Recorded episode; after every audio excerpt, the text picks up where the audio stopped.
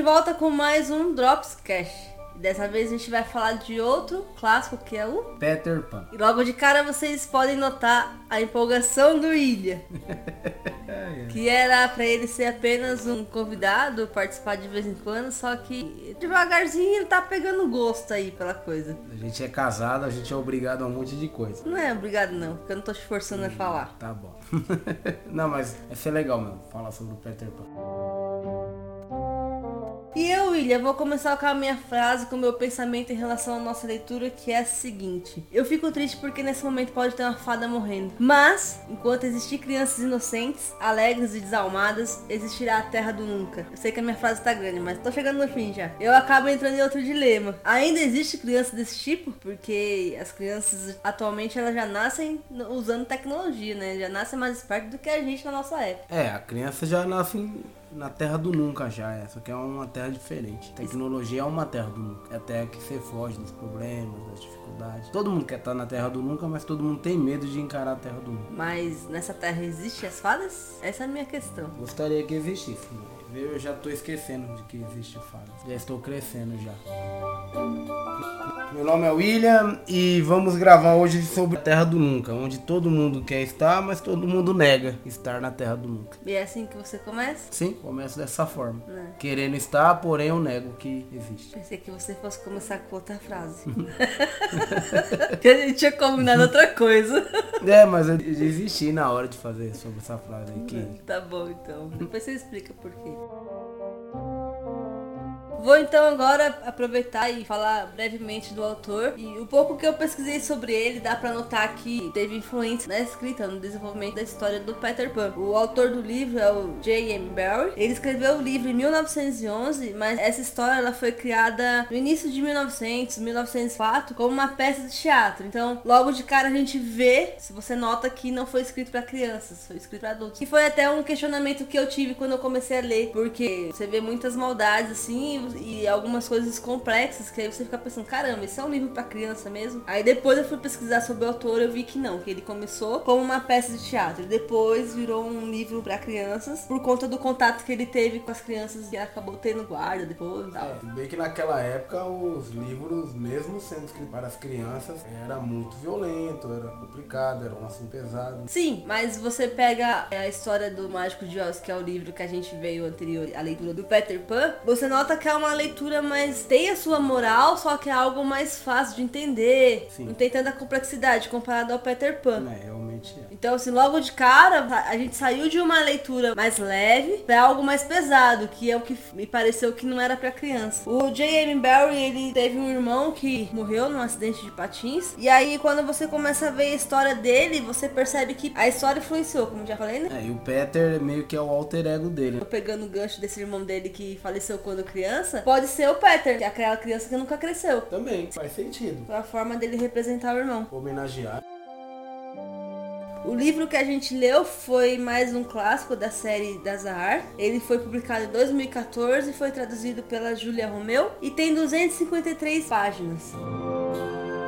Logo de cara, eu não gostei da história, porque tava difícil de entender o início, tava uma situação acontecendo atrás da outra, é. assim, tumultuada e você não, não entendia se eles estavam falando de uma coisa ou falando de outra, tava meio complexo para entender. Mas aí quando eu cheguei no final do livro, eu fiquei triste com a situação do Peter, que eu vou falar mais pra frente o porquê. A situação dele fez eu mudar meu ponto de vista em relação a toda a história. Eu gostei, mas não gostei tanto. E você, o que, que você achou da história? Eu gostei da história, só que, como eu sempre falo para você, que o livro foi pesado, né? Foi muito detalhado, aquela coisa toda. E é uma enrolação para chegar onde quer chegar. Eu tava esperando altas aventuras e mais da metade do livro é sobre a Wendy e a senhora Darling, aquele cachorro que ninguém sabe se é humano, se é um cachorro. E não sai disso. Aí ali no, no finalzinho do livro começou a chamar mais atenção, mas mesmo assim foi cansativo. Eu achei o Peter Pan um livro muito cansativo. Demora para engatar a história, né? Demora. Quando você fala assim, agora vai, não sai do lugar. É, sem contar que metade do livro é uma enrolação ali da Wendy sendo a mãe deles, né? De certa forma, esposa e tudo mais.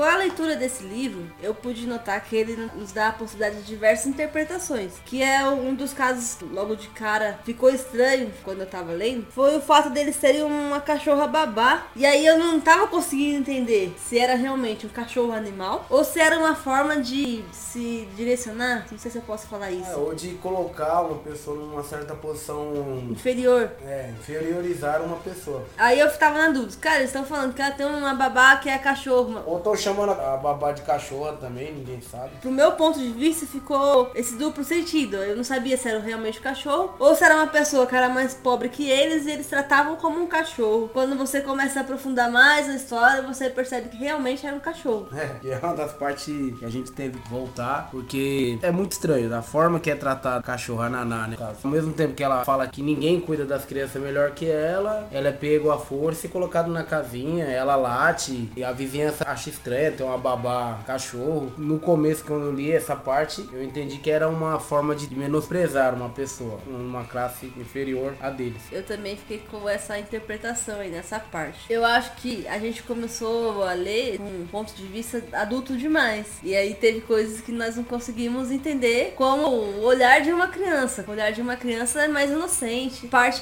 de não entender se era um cachorro, questionar realmente se as atitudes da babá era de cachorro ou era de animal. Faltou olhar o livro mais com uma certa inocência para poder aceitar que um cachorro poderia cuidar de três crianças. Então, mas o livro ele é complicado que tem olhar numa ótica mais inocente, você percebe que a, a criança vendo nessa ótica também não ia entender o livro. Você tá lendo, chega uma hora que fica mais pesado o assunto também. E eu, eu vi na ótica que eu quis ver, minha subjetividade em cima do livro. Eu acho que até pra uma criança ficaria complicado entender que aquilo era um cachorro e não uma pessoa. Eu acho que Ou não. Ou também falar de um cachorro. O cachorro é tão próximo das pessoas que poderia fazer a função de babá. Porém, da forma que o cachorro até costurar, costurava, é complicado. Eu acho que pra uma criança não é difícil ver, porque quando você pega os desenhos animados da nossa época lá, Tom e Jerry, Cavalo, os desenhos dos anos 90, 80, você percebe que tem aquela maldadezinha nos desenhos, mas tem inocência. Sim. E hoje, se você pega um desenho daquele pra assistir, você já vê ele diferente. Então, pra uma criança, é normal as coisas que acontecem no livro do Peter Pan, não é? Sim, de certa forma. A Terra do Nunca, uma ótica talvez de uma criança, pode ser realmente um lugar, um local. Pra mim, a Terra do Nunca era o mundo da imaginação e também o mundo da negação, que a gente vai mais a fundo. Daqui a pouco. Tem algo que acontece na história e aí a gente só vai entender no final, que é quando a Wendy ela fala pra mãe dela que o Peter Pan ele tem ido no quarto deles todas as noites. E aí a mãe tem algumas lembranças relacionadas ao nome do Peter, mas não sabe ao certo quais lembranças são essas. É. Tem um trecho do livro que é bem interessante, assim, que vai dar pra gente destrinchar bastante coisa. Eu vou comentar aqui com você. De tempos em tempos, e suas andanças pelas mentes de seus filhos, a senhora Darnay encontrava coisa que não entendia. E de todas elas, a mais desconcertante era a palavra Peter. Ela não conhecia nenhum Peter, mas ele estava aqui e ali nas mentes de João e Miguel. Enquanto na de Wendy, seu nome começou a aparecer rabiscado por todo o lado. O nome estava escrito em letras mais grossas que as de qualquer outra palavra. E quanto mais a senhora Darnay olhava para ele, mais achava que tinha uma aparência estranhamente arrogante. É, ele é muito arrogante mesmo, admitiu Wendy, um pouco chateada. Sua mãe estava interrogando. Mas quem é ele, meu amor? Você sabe, mãe. É o Peter Pan. No início a senhora Darnay não sabia, mas foi pensando em sua infância e se lembrou de um tal de Peter Pan, que diziam moravam com as fadas. Existem histórias estranhas sobre ele. Tem uma que diz quando as crianças morrem, Peter Pan fica com elas durante parte do caminho, para que não tenham medo. A senhora Darnay acreditara em Peter Pan na época, mas agora que era casada e cheia de bom senso, duvidava muito que tal pessoa existisse. Além do mais, ela disse para o Andy: ele já deve ter ficado grande. Ah, não, ele não é grande não, garantiu o Andy, com toda segurança. É exatamente do meu tamanho. Interessante, né? A gente percebe que o Peter ele é uma, uma abstração da infância. Eu acho que o Peter é o divisor de águas da fase da criança e a fase adulta. Naquela época não tinha adolescência, né? Se eu vou pegar mesmo para analisar, ou a criança era criança ou era adulta, simplesmente assim. E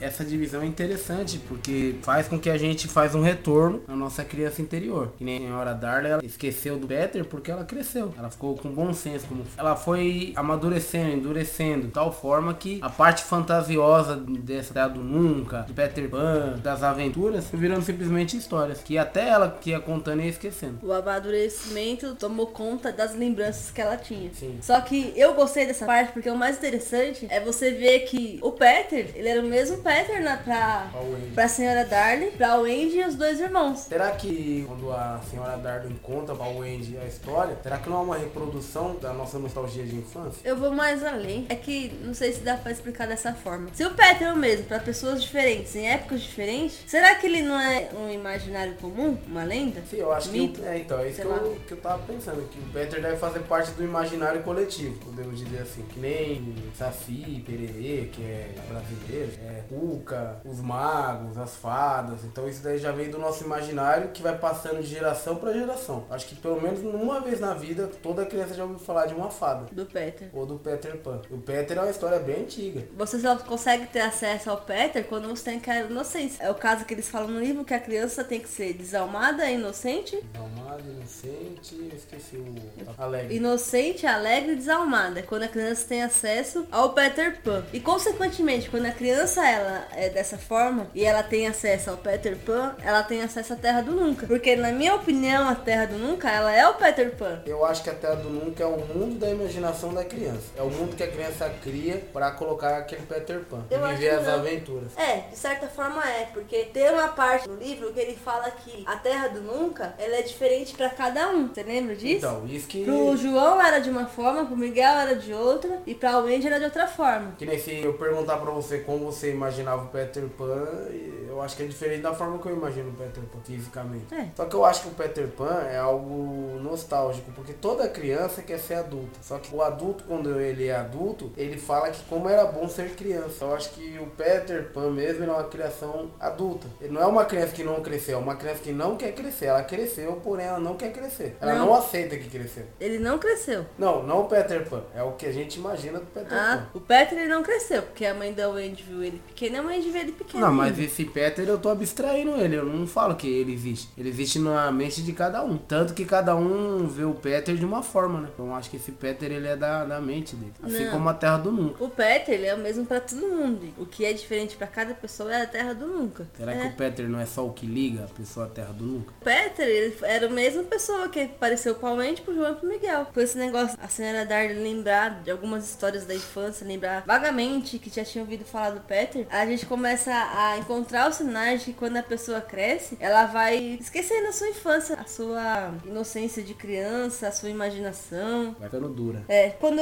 eu tava lendo o livro, eu fui fazer algumas pesquisas na internet pra saber a opinião das pessoas, porque como eu não tava gostando do livro, e eu comecei a pensar que eu não tive infância, porque eu tava lendo os comentários e todo mundo amando o livro, as histórias, as aventuras do Peter, e eu não tava gostando. A gente teve infância, mas pode ser de uma forma diferente. Simplesmente até a sua Terra do Nunca não foi a Terra do Nunca dessas pessoas. Não foi, né? Na verdade. Cada um tem sua Terra do Nunca. É. E na minha Terra do Nunca, eu poderia ser um Peter, ou poderia ter um Peter lá. E eu não gostar desse Peter. É, então, mas foi, foi então que eu percebi que a gente tava lendo com um olhar mais adulto, né? Um olhar mais crítico. um olhar crítico e um olhar mais malicioso da coisa. Porque em nenhum momento eu vejo nos personagens, tirando o Peter, é, inocência. Tanto da Sininho, quanto da Wendy, quanto dos amigos do, da Sininho, quanto do Capitão Gancho. Até no Capitão Gancho dá pra perceber uma certa inocência, mas já na turma que tava lá não percebe. É, pegando o gancho aí que você falou, que a gente percebe que a Wendy, ela já não tá na mesma vibe que o Peter Pan. Porque quando ele começa a conversar com ela lá, que ela vê ele chorando no quarto, ela pergunta por que, que ele tá chorando, aí ele pega e explica. Aí ela convence ele a parar de chorar e depois de papo vai, papo vem, e ela fala pra ele que quer dar um beijo nele. E ele não sabe o que é um beijo. Aí ela ficou meio sem graça, né, sem saber como agir, vai lá e dá um dedal pra ele. E ele entende que, então, um beijo é você dar alguma coisa que é importante pra você, pra outra pessoa. Aí ele vai lá, Porque dando o dedo já quer a mão inteira, né? Pode fazer uma alusão a isso. Uhum, Não entendi não o comentário. Aí ele vai lá e dá um objeto também em troca pra ela. Aí ela pega e fala assim: Ah, já que você me deu isso daqui, eu vou te dar então um dedal. Aí ela pega e vai lá e dá um beijo meio que forçado nele. É, quase que abusando do Peter. Aí você já percebe que ela já tá em outra. Essa sintonia. É, ela já tá com uma certa malícia, com uma segunda intenção, enquanto ele não. Só que ele também, eu posso falar que safado? Lógico, o podcast é nosso. Não, não, não tô falando no sentido de ser um safado, uma palavra talvez que a pessoa não gosta de ouvir. Mas no sentido de que ele. Aproveitador. Isso, é. Acho que aproveitador cabe melhor. Porque ele foi convencer ela de ir pra Terra do Nunca porque ele queria uma mãe. E ele queria uma pessoa que fizesse as coisas pra ele ele e pros meninos que estavam lá. Sim, na verdade, ao mesmo tempo que ele nega a mãe, ele quer uma mãe. Então eu não digo que ele foi. Qual a palavra que a gente usou? Aproveitador, mas eu acho que é interesseiro. Mas interesse é comum, né? Ele queria uma mãe, ele tava carente, ele não tinha ninguém pra cuidar dele. E acho que na Wendy, também por a Wendy até ser jovem, ele encontraria aquela mãe que ao mesmo tempo ele nega, o amódio, né?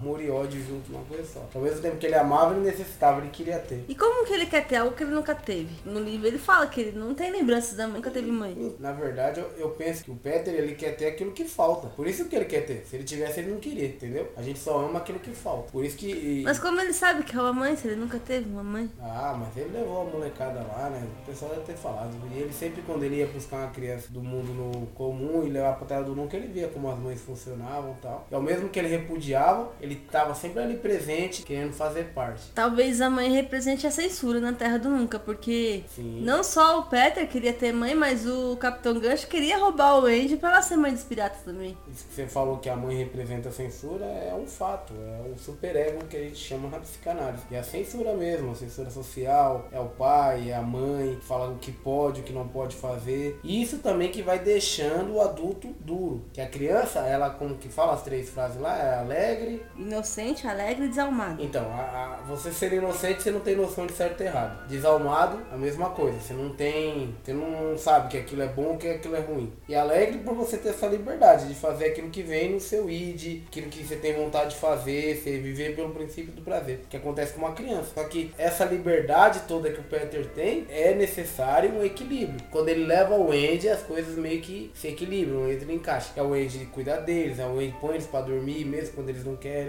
Costura, faz comida. costura. A Wendy, ela vai nesse mundo pra ser a ordem, pra governar de certa forma eles. O engraçado é que a Wendy, ela, ela acredita naquilo. Ela Então, acredita a Wendy que. compra também. Ela acredita que ela é a mãe e ela começa a levar aquela situação a sério e tratar o Peter como pai e as crianças como filho. Tanto é que chega uma hora no que ele fica com medo. Ele olha pra ela e fala: Peraí, é uma brincadeira. Você tá falando que eu sou pai de brincadeira. Que é quando ele entra diante da responsabilidade. Aí ele fica com medo. Isso é comum na vida cotidiana nossa. Quando um adolescente ele é pai, ou descobre que vai ser pai, ou tem que trabalhar, então isso são as partes do amadurecimento da vida dele. Só que o Peter nega tanto aquilo que na hora que a brincadeira tá ficando mais séria, ele dá pra trás. Porque eu acho que no fundo ele só queria alguém que fizesse tudo pra ele. Não, ele queria uma mãe só. A gente pode resumir Então, isso a como- mãe cuida, faz tudo. Mas, aí a mãe também está nesse processo de crescimento. A mãe ajuda no processo de crescimento. Então ele fica numa dicotomia. Ele não sabe se, se mantém a mãe lá, se não mantém. A mãe serve também para ele lembrar. Serve pra tudo. A mãe, a mãe seria o contraponto do Peter. Outro ponto interessante da história é que o Peter, aquilo que não agrada muito ele, ele esquece. Sim, que é outro mecanismo de defesa. Ele esquece as coisas Ele, fáceis. ele reprime. Não, reprime não, ele recalca. Ele põe lá embaixo do tapete da mente ali e deixa ali guardadinho. Mas aquilo começa a cutucar ele, que é o que faz ele ir em direção da mãe.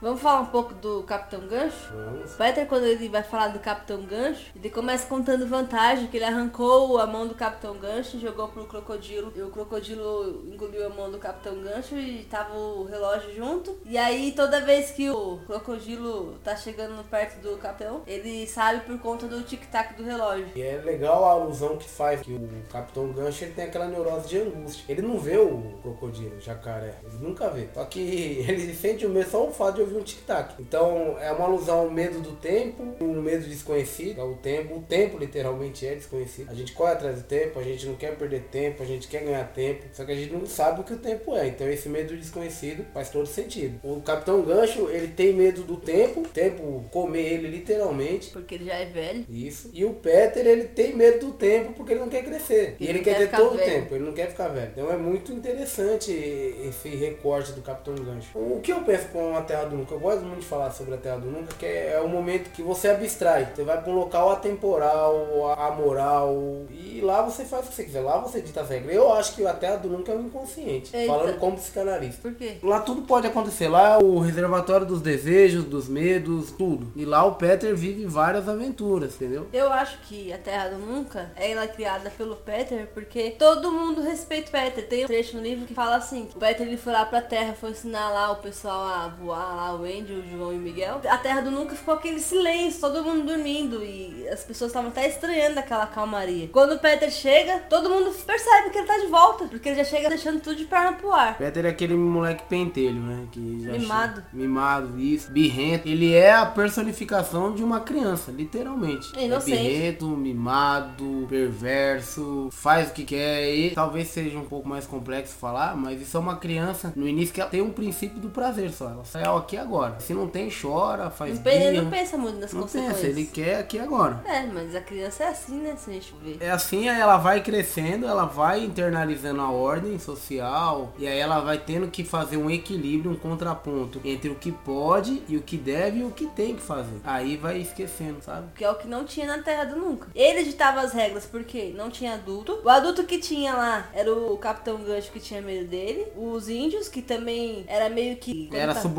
subordinados a Quando ele. tá do lado dele, né? Subordinado. É, era companheiros dele, né, de certa forma. Não tinha ninguém que chegasse nele e falasse, tem que fazer assim, assim, assim. Não. Era ele que ditava as regras. Se as crianças iam comer, aquele dia ele não queria que ninguém comesse, vamos É, fingir, tinha- vamos brincar que vocês estão comendo. E todo mundo tinha que dormir com fome, porque tinha que aceitar a brincadeira dele. Queria brincar, ele brincava duas vezes aquilo lá. Se ele cansava, ele já não queria mais. Tinha que ser tudo do jeito dele. E aí você pega o gancho, o quanto uma mãe faz falta. Porém, tem mãe presente que tem filhos com o comportamento do Peter Pan. Que essa mãe só está lá em corpo. Não tá lá como um ser que interage com essa criança. Deixa a criança fazer tudo, deixa a criança brincar com tudo. E não, se coloca no lugar de mãe. Tanto que quando os meninos voltam pra casa e até o Peter vai lá, eles perguntam, eu vou ter que estudar? Eu vou ter que trabalhar? Eu vou ter que fazer as coisas? Por quê? Porque tem uma regra social lá e, já tem uma lei que eles têm que seguir. Tem uma ordem das coisas. E no mundo do Peter, que é mu- nunca, nunca ele nega, nega o quê? Nega essa responsabilidade, nega que o mundo não gira em torno do umbigo dele. Na Terra do Nunca, o mundo gira em torno do Peter, tanto que o mundo tá parado. Quando o Peter chega, o Peter movimenta tudo. Então o mundo gira em torno dele. Só que quando ele vai pro mundo dos adultos, entre aspas, só tem fragmentos do, do- da Terra do Nunca. Mas você vê como ele tem essa noção, né? De que assim, na Terra do Nunca não tem regras, mas ele sabe que essas regras existem. Então, então ele já teve uma noção, só que ele nega. Porque como ele sabe que se ele ir pra escola, ele vai ter que crescer. Então. Estranho? Em algum momento ele teve contato com isso. Aí que eu falo, ele deve ter tido alguma mãe, essa mãe, não sei, não supriu da forma que ele achava que ia suprir, ou supriu e ele não soube lidar com isso. Eu acho que o Peter é uma parte de nós, de certa forma. E vamos ao longo do tempo perdendo. Quando criança, sempre temos a noção de que nada vai acontecer com a gente, que vamos viver diversas aventuras, que comemos a hora que queremos comer. Só que aí a gente vai crescendo e vai percebendo que tudo tem tempo. O tempo literalmente come a gente, o tempo nos engole, o tempo nos subjuga. Já eu vejo o Capitão Gancho uma outra versão do Peter, só que é uma versão mais velha que agora tá correndo de alguma coisa. Ou também nesse mundo todo, todos os personagens ele é, ele é uma criação do Peter, de certa forma. Mas é, porque é aquilo que convém pra ele. Todo mundo tá submisso a ele. Sim, ele consegue matar um pirata, Vários, um não. vários piratas com uma E adaga. outra, eu só agora pegando essa parte dos piratas, eu não tinha assistido nenhum filme relacionado a Peter Pan, mas pelo pouco que eu ouvi as pessoas falando, eu não achava que o Capitão Gancho morria, mas ele realmente morre na história. Na verdade, ele sucumbido, né? Ele perde a razão, perde toda a tripulação dele e ele vai e pula na boca ali do jacaré. É o que ele faz. Então, ele O morre. tempo pega ele. Fazendo uma comparação com a realidade, é o tempo que pega a gente, né? Quando a gente se torna adulto, porque seu tempo é cronometrado, você tem hora pra ir pra faculdade, tem hora pra trabalhar, tem hora pra Uhum. acordar, tem hora pra comer. Você tem que correr contra o tempo pra conseguir fazer tudo que você tem que fazer. E vemos que o tempo sempre ganha. A gente nunca tem tempo para fazer o que queremos fazer com o tempo. Podemos pensar que esse é o fluxo. Eu, eu acho que o Peter Pan, ele nega o, o fluxo da vida. Eu já penso diferente. É, na minha opinião, é uma forma de mostrar pra você que quando você cresce, você perde a sua inocência. Você fica contaminado. Mas também eh, a gente conseguiria ter uma inocência num mundo onde se perde a inocência. Acha que é, é melhor a gente ser inocente? Não vamos tratar do ponto de ser melhor ou pior. Não, eu digo quando eu me, me refiro à inocência, eu quero falar relacionada a quando você é criança. Você vive mais sem se preocupar com o que os outros vão falar. Você vai lá e faz o que tem que fazer. E aí a gente, quando cresce, você começa a se podar. Vai tendo mais precaução no que você faz. Você se entrega menos, você ama menos. E a criança, ela tá descobrindo as coisas ainda. Ela vai fazer tudo com mais. Nossa, como as palavras estão me fugindo. Com mais afim, com mais vontade. Com mais vontade, ela vai fazer com mais vontade. Ela vai se entregar, ela vai lá e faz. E. Porque ela sabe o que aquilo pode trazer de consequência. Tem uma psicanalista muito antiga que ela fala que a criança ela tem a onipotência, que nada vai acontecer com ela, que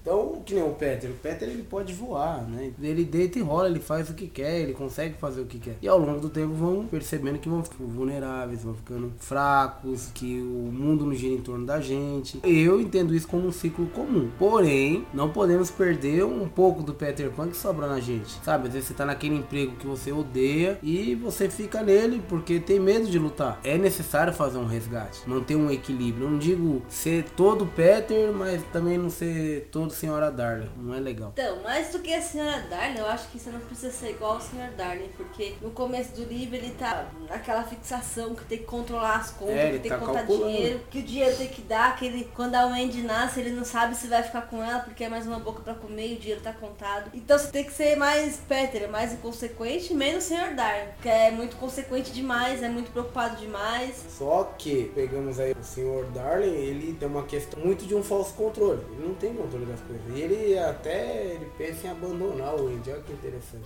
Então ele sofre por isso. Só que ele manca né, no próprio sintoma dele. Esse controle que é tudo. Porém, no final do livro, quando ele sente com remorso dos filhos terem ido embora, ele se tranca na casinha da Naná, da cachorra, como uma forma de martírio para ele. Esse martírio faz ele ganhar toda uma notoriedade na vizinhança. Que é o que ele buscava. Que é o que ele buscava, todo mundo pedindo autógrafo. Que até a senhora Darling, a mulher dele, questiona. Você tá fazendo isso mesmo para se punir? Ele começou começou com uma suposta punição, só que depois ele viu que aquilo tava dando frutos para ele. Ele virou um. ganhou alguns likes, né? Na verdade, podemos dizer pros temas de hoje. E isso foi bom. Eu acho que chega um momento que ele até esquece dos filhos, que é quando as crianças voltam e ele meio que vê que vai perder todo aquele poder, né? Toda aquela tensão, né? Uma, e é legal que uma pessoa já de idade, que por ele ter tanto, ele devia ter uma idade já, ele quer atenção. Aí ele consegue reverter isso quando ele manda, ele fala pros meninos, então siga o mestre. Aí as crianças vão atrás dele fazendo tudo o que ele tá fazendo. Porque nessa família ele não se sentia importante. Ele só era o cara que pagava as contas. E na questão da atenção, quando a Wendy volta com os irmãos e traz os outros meninos que moravam na ilha, ele de cara ele não quer aceitar. Mas por quê? Porque ele tá com uma dorzinha de cotovelo lá. Sim. Porque a Wendy ela só vai pedir pra mãe pra ficar com as outras crianças. E aí, como ele se sentiu de fora, achava, achando que só a mãe tinha que decidir se as crianças iam ficar ou não, ele queria expulsar todo mundo. Aí depois ele vai lá e assume que tava só com ciúmes. Era outra criança ali no meio, que ele não tinha controle de nada, ele não era o responsável pela casa, ele tava ali confortável fazendo as contas dele. Só que não pode perder a esperança que o Peter tem. Ele ia lá e enfrentava.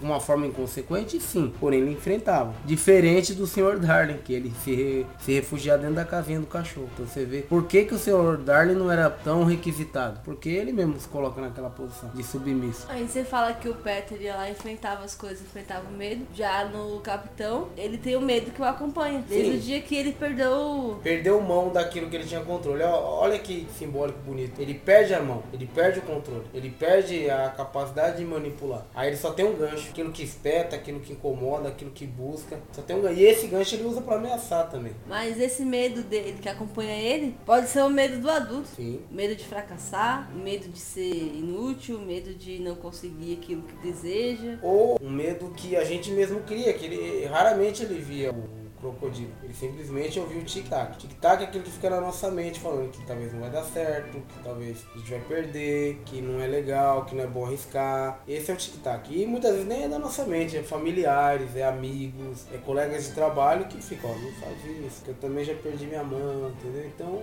é o medo imposto em cima dele. Só que o Capitão Gancho ele mantinha a tripulação dele a punhos de ferro, a ferro e fogo, de certa forma. Depois que você começa a analisar a história do Peter Pan, você vê que é bem interessante. E aí você percebe que não é tão chato quanto parecia no começo. É. Porque você consegue tirar algumas coisas, assim. Quando você começa a pegar trechos, assim, você começa a entender o que ele queria dizer. Só que ele dava muita volta pra chegar naquilo. Sim. Outra questão, eu não sabia que as fadas eram tão maldosas. As sereias eram tão maldosas que nem elas são apresentadas no livro. E elas não eram maldosas, elas só eram maldosas com a Wendy. Você vê que o, o Peter, ele era disputado pelas mulheres dessa terra. É interessante também. Peter, ele também, ele mostra a virilidade do homem. Ninguém disputava o Capitão Gancho. Porque o gancho Porque já o era Peter, velho, feio, Uhum, não tinha uma parte do corpo. O gancho já, já era mutilado, o gancho já, já tinha crescido já. Só que o gancho tava nem ligando, de certa forma. Ele tava ligando pra matar a juventude, que era o Peter.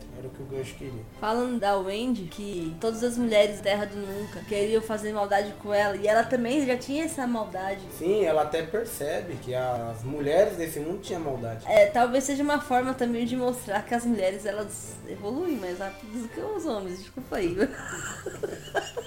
Bom, Não evolui mais não rápido, tem um consenso, mas desenvolvendo. Amadurece. Sim, É. de certa forma, sim. Era a forma de mostrar, porque tinha mais homem na Terra do Nunca do que mulheres, só que as mulheres que tinham lá, elas já eram mais maduras, mais sensatas do que os, os meninos. Sim, tanto que tem um trechinho no livro que o Peter fala assim, ah, eu vou morar com a Sininho. Aí ela fala bem maliciosa, ah, mas a Sininho não é tudo isso. A Sininho meio que, a Sininho não tem o corpo que eu tenho, a Sininho não vai poder te dar o que eu posso te dar. Era uma, um segundo sentido, não é segundo sentido que fala, não. É duplo sentido, É. já tinha um segundo, não, tinha uma segunda intenção É, por detrás disso. eu também consigo enxergar que quando eu. Só voltando um pouco na história. Quando ela aceita ir pra Terra do Nunca pra ser mãe dos meninos, é algo imposto pela sociedade em relação à mulher. Porque a mulher ela tem que construir uma família, ela tem que ser mãe, ela tem que ser dona de casa, tem que saber costurar, tem que pôr o filho pra dormir, tem que ensinar a ler. E pra ela tudo bem, ela não estranhou aquilo. Porque é algo condicionado. Você é mulher, você vai nascer, você vai crescer, em determinada idade você vai casar, você vai cuidar da casa, você vai ter seus filhos e vai cuidar dos seus filhos. E aí tudo bem. Você vê que em momento algum ela se impõe contra isso. Sim. Pelo contrário, ela aceita a situação e ainda quer disputar aquele homem, aquela imagem, figura de homem, que é o Peter, com as outras. Uma tem que mostrar que é melhor que a outra. Sim, e a, e a Sininho demonstra esse, esse grau de ousadia, né? E de sutileza. Ela era manipuladora. Tanto que ela fala pros meninos, o Peter falou se atirar na, na Wendy. Que ela é invasora, tá? ela é invasora e os meninos inocentes atiram e, e não sabem nem como lidar com aquilo tudo. É, é algo imposto e a forma que as mulheres lidam com isso, as mulheres desse mundo lidam com isso é complicado. Elas guerriam entre elas mesmo e o mundo pegando fogo, o Peter e os meninos vivendo as aventuras e a Wendy e a Sininho brigando pra quando o Peter chegar quem vai cuidar dele. Porque a mulher, quando ela casa, quando ela vai construir sua família, ela tem que manter a honra. Sim. E era a forma da Wendy manter a honra dela, ficando com o Peter como pai e cuidando das crianças como filho. Porque a mulher sábia edifica a sua casa. É estranho essa frase, porém é uma frase bíblica. Porque imagina na época, 1900, como que não era visto isso, a mulher na sociedade? A mulher que saía de casa pra casar, forçada, às vezes forçada, Sim, a mulher era uma mercadoria de troca. e não dava certo. A mulher não tira chance de. Eu, na, só que a mulher no, na casa, ela que ditava as regras. É legal você ver, por ela não poder ir para as aventuras com o Peter e com os meninos, quando eles voltavam, quem ditava as regras era ela. Simples assim, Dentro da casa. dentro da casa. Mas na sociedade ela não era ninguém. Então. Mas será que isso não é um- uma forma de, ó, a boca, você já manda aqui dentro, entendeu? Até fazemos piadas, né, que quando o marido chega, a mulher, a mulher que manda, a mulher que tem que deixar o homem sair de casa, complicado. E a mulher compra essa ideia, talvez. Vamos avançar mais na história então? Bora. Partindo pro final. Você quer aprofundar um pouco mais? Não, acho que a gente já aprofundou até que bastante, assim, talvez fica até meio confuso. É que nós não seguimos a risca assim o desenvolvimento da história. Pegamos alguns trechos que achamos interessante e foi destrinchando, né, nossa conversa aqui. Mas tem muita coisa que dá pra tirar do Peter Pan. Quando eles voltam lá pra casa, que a senhora Darly tava a vida inteira esperando eles voltar. É engraçado que não se sabe quanto tempo passou, né, de quando eles foram pra Terra do Nunca pra depois voltar. Não, é, até do nunca um tempo não corria, de certa forma. E pra mãe deles na Terra? Não dá pra saber. Não dá pra saber. Só o que se sabe é que eles voltam, aí eles são aceitos lá, os meninos que eram lá dos amigos do Peter ficaram, moraram com a família. E depois de um tempo, o único acordo com o Peter Peter foi que ele podia voltar nas primaveras e levar o Wendy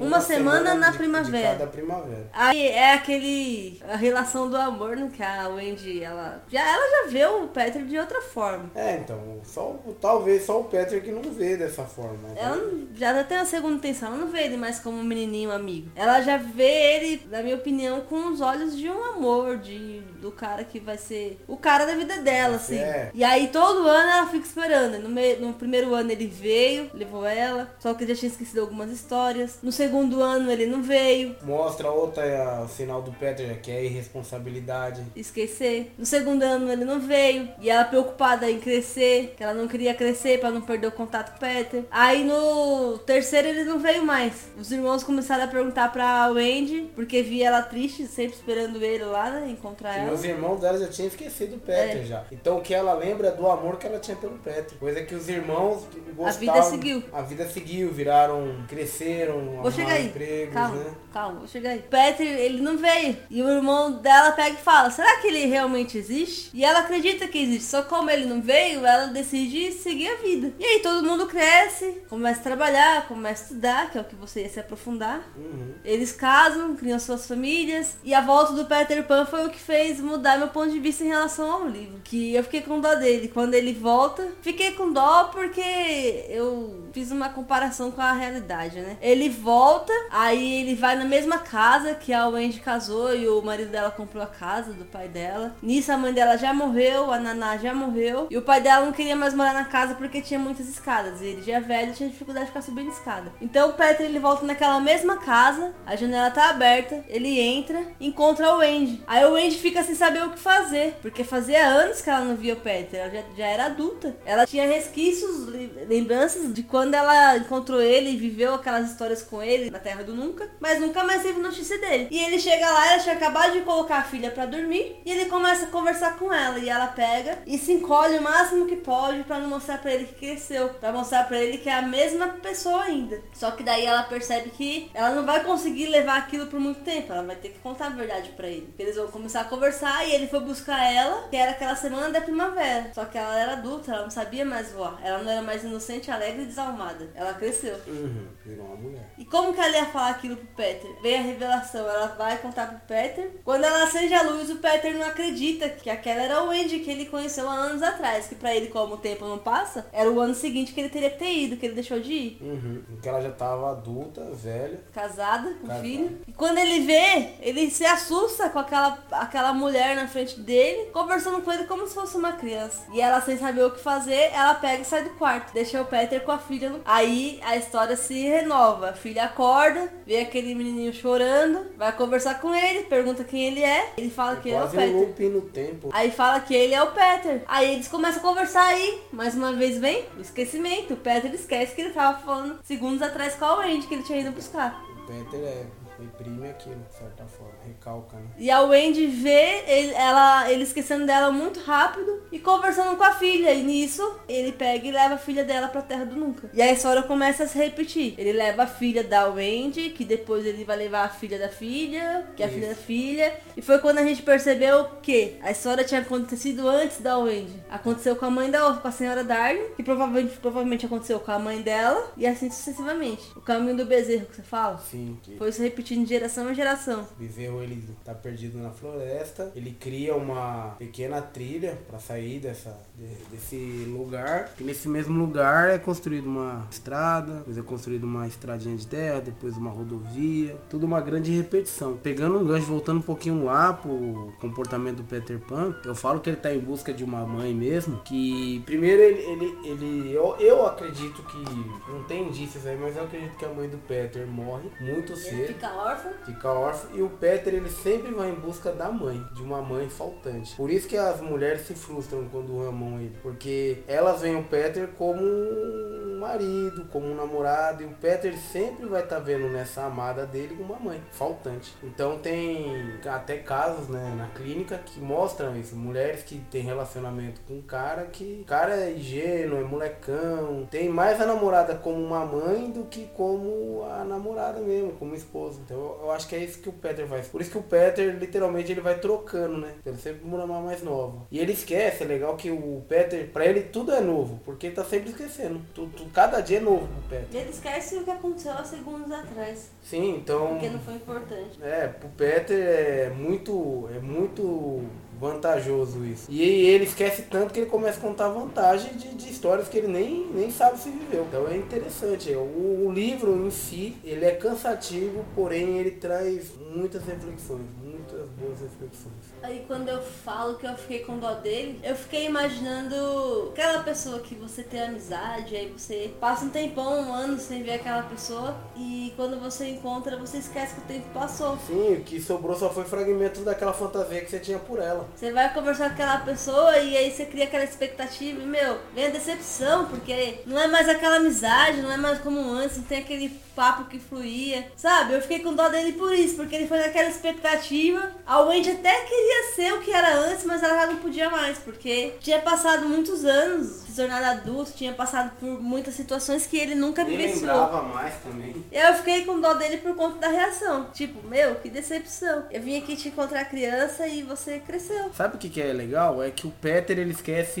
instantaneamente. E as pessoas que se relacionam com ele vão esquecendo ele aos poucos. Todos esquecem no final das contas. Só que o Peter ele, ele, ele aproveita da juventude de cada pessoa. A Wendy ela não esqueceu. Porque a- acho que de todos, assim, o que conta no livro, foi a que mais amou intensamente. A Wendy amou o Peter. Só que o Peter não amou o Wendy. De Ela como não a Wendy esqueceu. achava que ia ser amada. Porque ele voltou, ela tava adulta, já tinha filho, mas ela lembrava de tudo que tinha vivido com ele. Vivido com ele assim, né? Sim, vivido. Não, mas viveu com ele. Nem que foi fantasioso, mas viveu. Foi tudo platônico da cabeça dela. Não, não, não. É, porque eles não tiveram nada. Faz a diferença em, em- no ato em si e o ato imaginário? Não Faz, porque é da sua cabeça. O Tudo- ato em si é os dois que participam. Quando é imaginário é um só. Isso é a fantasia. Porque Se é a sua imaginação, é só você que tá vivenciando ela aquilo. casou com ele. Na, Na cabeça, cabeça dela, dela. ela casou com ele e viveu uma vida com ele. Então, pra finalizar, Quero recomendar para quem, ainda mais para quem é da área de psicologia, área de saúde, assim, área de relações, da educação também, ler o livro, é muito bom. Muito bom. É um livro cansativo, o discurso dele é, é um pouco cansativo, mas é um livro que traz muitas reflexões. Recomendo mesmo. quem é o personagem que você mais gostou? Crocodilo. Por quê? Porque eu, eu gosto muito de pensar sobre o tempo. A gente, a gente mede o tempo, a gente corre atrás do tempo, a gente não quer perder tempo, a gente quer ganhar tempo, a gente perde tempo pra ter outras coisas, porém a gente não sabe o que é o tempo. Por isso que eu gostei do crocodilo. É aquele crocodilo que eu nunca vejo, mas eu sei que ele existe, eu sei que ele tá fazendo tic-tac e, e cada ano vai passando, eu tenho uma noção de que o tempo passa. E você, Cid? Qual o seu personagem, ou cena, ou qualquer coisa favorita nesse livro? Eu não consigo falar que eu me identifiquei com um específico, não. Porque você consegue se colocar nos dois lados. O Peter, que é a eterna criança que a gente, quando cresce, perde. E a Wendy tá naquela transição da infância pra adolescência, que você deseja ser adulto e quando é adulto deseja ser criança. Então tem a identificação com ambos os personagens. Você quer crescer e você quer ser criança. Você quer ter responsabilidade e você não quer ter responsabilidade. Mas fica como lição o que eles vivenciaram, né? Eu acho que tem que vivenciar, viver aquele momento sem se. Sem se cobrar tanto, sem sofrer tanto, só joga o jogo, vive, paz. É, acho que é isso. Então nós vamos ficando por aqui. Não esquece de deixar seu comentário, de mandar seu e-mail lá pro dropscastdc@gmail.com, entrar no nosso Facebook, entrar no nosso Instagram, falar o que você achou do nosso nosso programa de hoje. Um abraço. Então é isso, esperem o próximo podcast que também provavelmente vai ser de um clássico. Até o próximo.